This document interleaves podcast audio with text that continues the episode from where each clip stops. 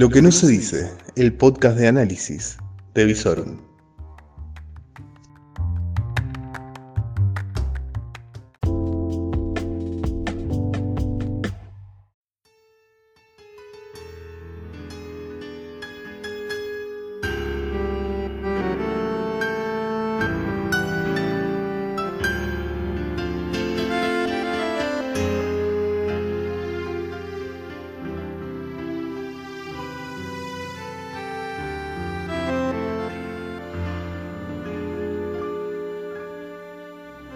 Muy pero muy buenas noches, soy Lucas Arzamendia y hace 78 días, noches, mediodías, mañanas que estoy encerrado en mi casa.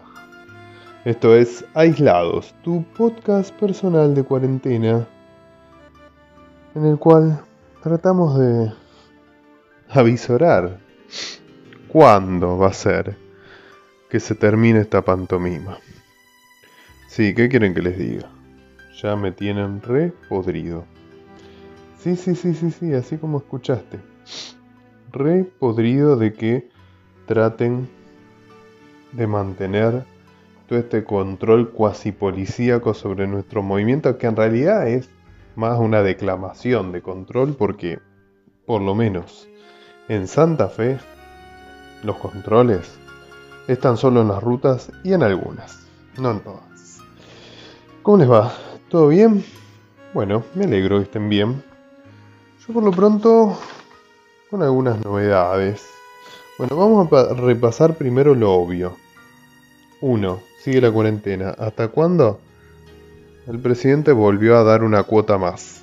Vieron que esto es cuarentena o aislamiento social preventivo y obligatorio en ahora 12. Bueno, nosotros ya dijimos hace bastante que la cuarentena va a durar hasta septiembre. Sí, sí. Hasta que no venga la primavera, vamos a seguir así con este anuncio tras anuncio tras anuncio, en donde el presidente de Alberto Landia habla un rato del, de la Argentina profunda y el resto, y el resto de la, de la conferencia de prensa se dedica a hablar de Alberto Landia, es decir, de Ciudad de Buenos Aires y provincia, que básicamente es lo que le importa porque, después de todo, habrá aislamiento, pero siempre están pensando en las elecciones. ¿Qué se le va a hacer? Bueno, en cuanto a lo que es los números de esta cuarentena, tenemos en el último reporte 929 nuevos diagnósticos positivos, sumando un total de 20.197 positivos en el país y con fallecimientos como hasta las últimas 4 o 5 semanas, ya pierdo la cuenta, eh, todos se han concentrado en Ciudad de Buenos Aires, provincia de Buenos Aires, un caso en Río Negro y otro caso en el Chaco. Todo sigue muy pero muy concentrado en la misma zona, por lo cual, y lo destacó hoy el gobernador cuando habló en conferencia de prensa, hay que extremar los cuidados, sobre todo para los viajes interprovinciales. En cuanto a los números locales, tenemos 5 nuevos diagnósticos positivos, cuatro relacionados con Villocampo y uno ya en lo que es la ciudad de Reconquista. De Reconquista ya hablábamos nosotros en este podcast, van a aparecer probablemente varios casos más porque estos eh, contagios son de personas que han estado en diferentes hospitales. Así que es muy probable que en Reconquista y en todo el departamento en general obligado veamos casos en los próximos días. Muy bien. Esto al respecto de la el virus, el aislamiento, que la verdad ya me tiene bastante aburrido, no sé ustedes, a mí me sofoca. Bien, tema 2, el económico. ¿Quieren que vamos al económico? Vamos a lo económico. En cuanto al dólar, el dólar sigue tratando de ir a su número natural en esta coyuntura económica, que sería bastante cerca de 100. Eh, estaba leyendo algunos especialistas, dicen que el dólar dicen que el dólar de equilibrio vendría a estar cerca de los 105, es decir, el dólar que equilibraría la el balance del Banco Central. Será, no será. La cuestión está que el gobierno está desesperado por cuidar los pocos dólares que quedan. En reservas netas de, de todo lo que contabiliza el Banco Central están quedando alrededor de 7.500 millones de dólares. Solamente eso. Y por esta razón fue que se anunciaron las medidas que se anunciaron, se restringieron bastante el acceso a los dólares de parte de las empresas importadoras y estamos todos esperando el cierre de la negociación de la deuda que se ha estirado para el día 12 de junio. Esto como que la van pateando, parece que es la cuarentena. Bueno, no se cierra hoy, se cerrará mañana. Como el sana sana colita de rana. ¿Qué más quieren que les diga? Bueno, siguiendo con cuestión de la cuarentena. Em, bueno, avanzan los días y avanzan las estadísticas y se van conociendo cuáles fueron las caídas de, la economía en estos últimos tiempos. Bueno, resulta ser que la caída del índice industrial del mes de abril fue de nada más y nada menos que del 33%.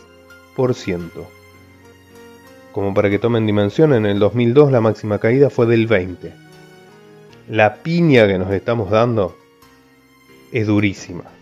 La magnitud de la crisis todavía no se dimensiona, por lo menos en el discurso público. Eso ya lo dijimos, sabemos, por lo menos acá no, no vamos a andar mintiendo, no nos vamos a, a acobardar frente a lo que va a ser la realidad. La realidad va a marcar algo muy pero muy simple. Vamos a salir más pobres, con más desempleo, con más pymes quebradas y con una perspectiva bastante, bastante negativa si no se logra estructurar un plan económico medianamente coherente una vez que se cierre la negociación de la deuda. ¿Lo logrará? ¿No lo logrará? Eso lo veremos en la próxima cuota de cuarentena. Realmente bastante, bastante complicado. Pero bueno, ¿Qué más? Hablando de, cuestiones que están en general al, margen. Bueno, vamos a mencionar sí la conferencia de prensa del día de hoy de Omar Perotti con los intendentes del Gran Rosario y el Gran Santa Fe, en donde finalmente se confirmó que este fin de semana vuelven las eh, reuniones familiares autorizadas, ¿sí? Porque las reuniones familiares Blue ya las veníamos haciendo, van a ser de hasta 10 personas y vamos a tener que declarar en la declaración jurada si vamos a la casa de la suegra, de la tía, de la nuera o a dónde vamos y con quién vamos. Va a ser de hasta 10 personas, como les venía diciendo, y esto va a ser sábado y domingo. También sábado y domingo van a, seguir las salidas recreativas. Eh, también como novedad, el día lunes volverían las actividades deportivas y estarían eh, empezando a evaluar los protocolos de gimnasio, como dijimos el día de ayer, para que tal vez la otra semana vuelvan los gimnasios. Pero por lo pronto, a partir del lunes, se va a poder empezar a hacer actividad física que sea individual, que no requiera un contacto con otras personas. Y por supuesto siempre con las medidas de control de lavado de manos, barbijos, etcétera, etcétera, etcétera. Finalmente, cuestiones que me gusta a mí señalar, curiosidades, rarezas. Y realmente lo de la televisión pública el día de hoy fue patético. Como patético siempre es el poder cuando quiere reescribir la historia. Y bueno, hoy cayeron en golpe bueno, golpe malo. Golpe de 76, malo. Golpe de 43, bueno. Pues no fue un golpe, según ellos. Hoy la televisión pública eh, dado que se conmemoraba el 4 de junio de 1943, cuando a través de un golpe de Estado, el primero encabezado por el general Rawson y luego quedó a cargo del poder el general Ramírez, que luego sería sucedido por Farrell, quien eh, ayudaría en su meteórica carrera al general Perón, lo denominaron como una revolución una revolución que aprovechó, y estoy leyendo textualmente, la apatía del pueblo hacia un gobierno corrupto, conservador y fraudulento, que claramente era corrupto, conservador y fraudulento como casi toda la política argentina del 45 para atrás, incluyendo a los que siguieron. Eh, si algo nos pusimos de acuerdo en la Argentina a partir del 83 es que toda intervención cívico-militar para tomar el poder que no que no respete la voluntad popular expresada en las urnas se llama golpe de Estado. Maquíllenlo como quieran, pero es un golpe de Estado. Así como fue la, la, que también los radicales quieren renombrar como Revolución del Parque. Bueno, fue un intento de golpe de Estado de parte de Alem. Sí, tanto el peronismo como el radicalismo en sus inicios no tuvieron nada que ver con la democracia. Eh, es más, hay que decirlo, eh, la conciencia democrática creo que nace, se instala y empieza a desarrollarse recién de la mano de Alfonsín en el 83. No hay ADN democrático antes, esa es la realidad. Si hubiera habido un ADN democrático antes, tal vez no hubiéramos precipitado un golpe de Estado en el 76 a escasos 12, 13 meses de un proceso electoral que hubiera dado una salida institucional al pésimo gobierno de Isabel Martínez de Perón, lo cual nos terminó dejando en manos de una de las dictaduras más sangrientas de la historia de la Argentina. Bueno, tenemos memoria. Sabemos que lo del 76 fue un, golpe. Sabemos que lo del 55 fue un golpe. Sabemos que lo del 43 también fue un golpe. ¿Ok? No nos vengan con eufemismos, revoluciones, apatía del pueblo. La verdad, si vamos a decir la verdad, la apatía del pueblo estuvo durante casi todos los golpes militares, cívico-militares, como está ahora denominándose, que es bastante correcto porque nunca fue solamente un movimiento militar, siempre hubo apatía del pueblo cuando intervino el ejército, como también hay muchas veces apatía ante las elecciones y ante los burdos gobiernos democráticos que pocas soluciones le dan a la población. Así que no me vengan con la apatía del pueblo. Rawson, Ramírez, Farrell y todo el proceso del ministro y eh, después vicepresidente Perón fue dentro de una dictadura por un golpe militar. Después sí, hubo elecciones. Pero no, no me quieran reescribir la historia. Los argentinos ya aprendimos. Un golpe es un golpe. A secas, sin eufemismos. Bien, y para finalizar, bueno, una noticia local. El intendente decidió, luego de que hubiera números muy poco claros, casos de corrupción, etcétera, etcétera, disolver la GU. Finalmente, algo que se viene pidiendo a gritos hace más de una década en la ciudad, con una fuerza que fue creada para la seguridad, seguridad que nunca pudo otorgar, una fuerza a la cual se le otorgaron sueldos exorbitantes, totalmente impagables por un municipio fundido, una fuerza que fue siempre un cúmulo de inútiles corruptos que cobraban sueldos que no se ganaban y que muchas veces ganaban más que un policía que portaba un arma y ponía en riesgo su vida cada vez que salía contra lo que era un mero inspector municipal que hacía horas extras nocturnas. La verdad, desde acá, bien por Pablo Hapkin que tomó esta decisión. Esperamos que profundice la gestión de Rosario porque poco se ha visto, más allá de el management de cuarentena. Necesitamos una visión de Rosario, Pablo.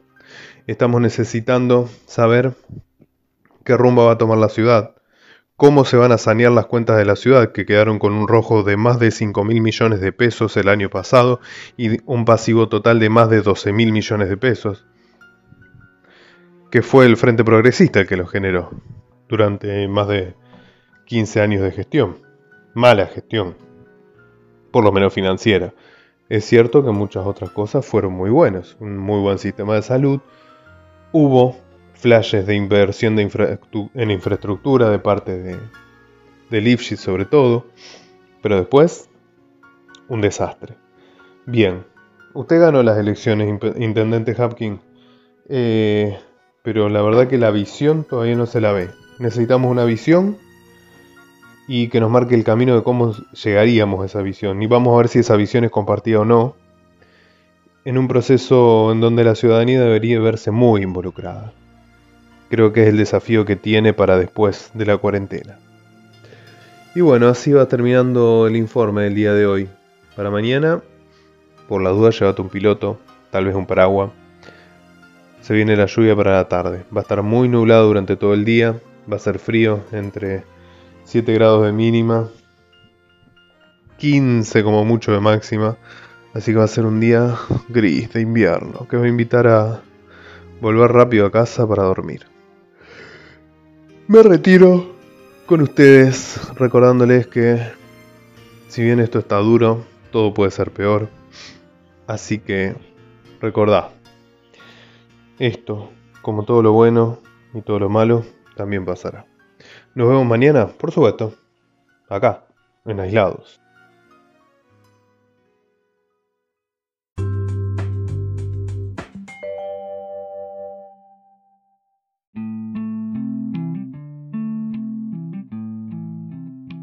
Todo lo que necesitas saber en Lo que no se dice, el podcast de Visorum. Y podés seguirnos en todas nuestras redes, www.visorum.online, en YouTube como Visorum, en Instagram y en Twitter como Visorum OK. Todo el día informado a través de nuestras redes. Lo que no se dice,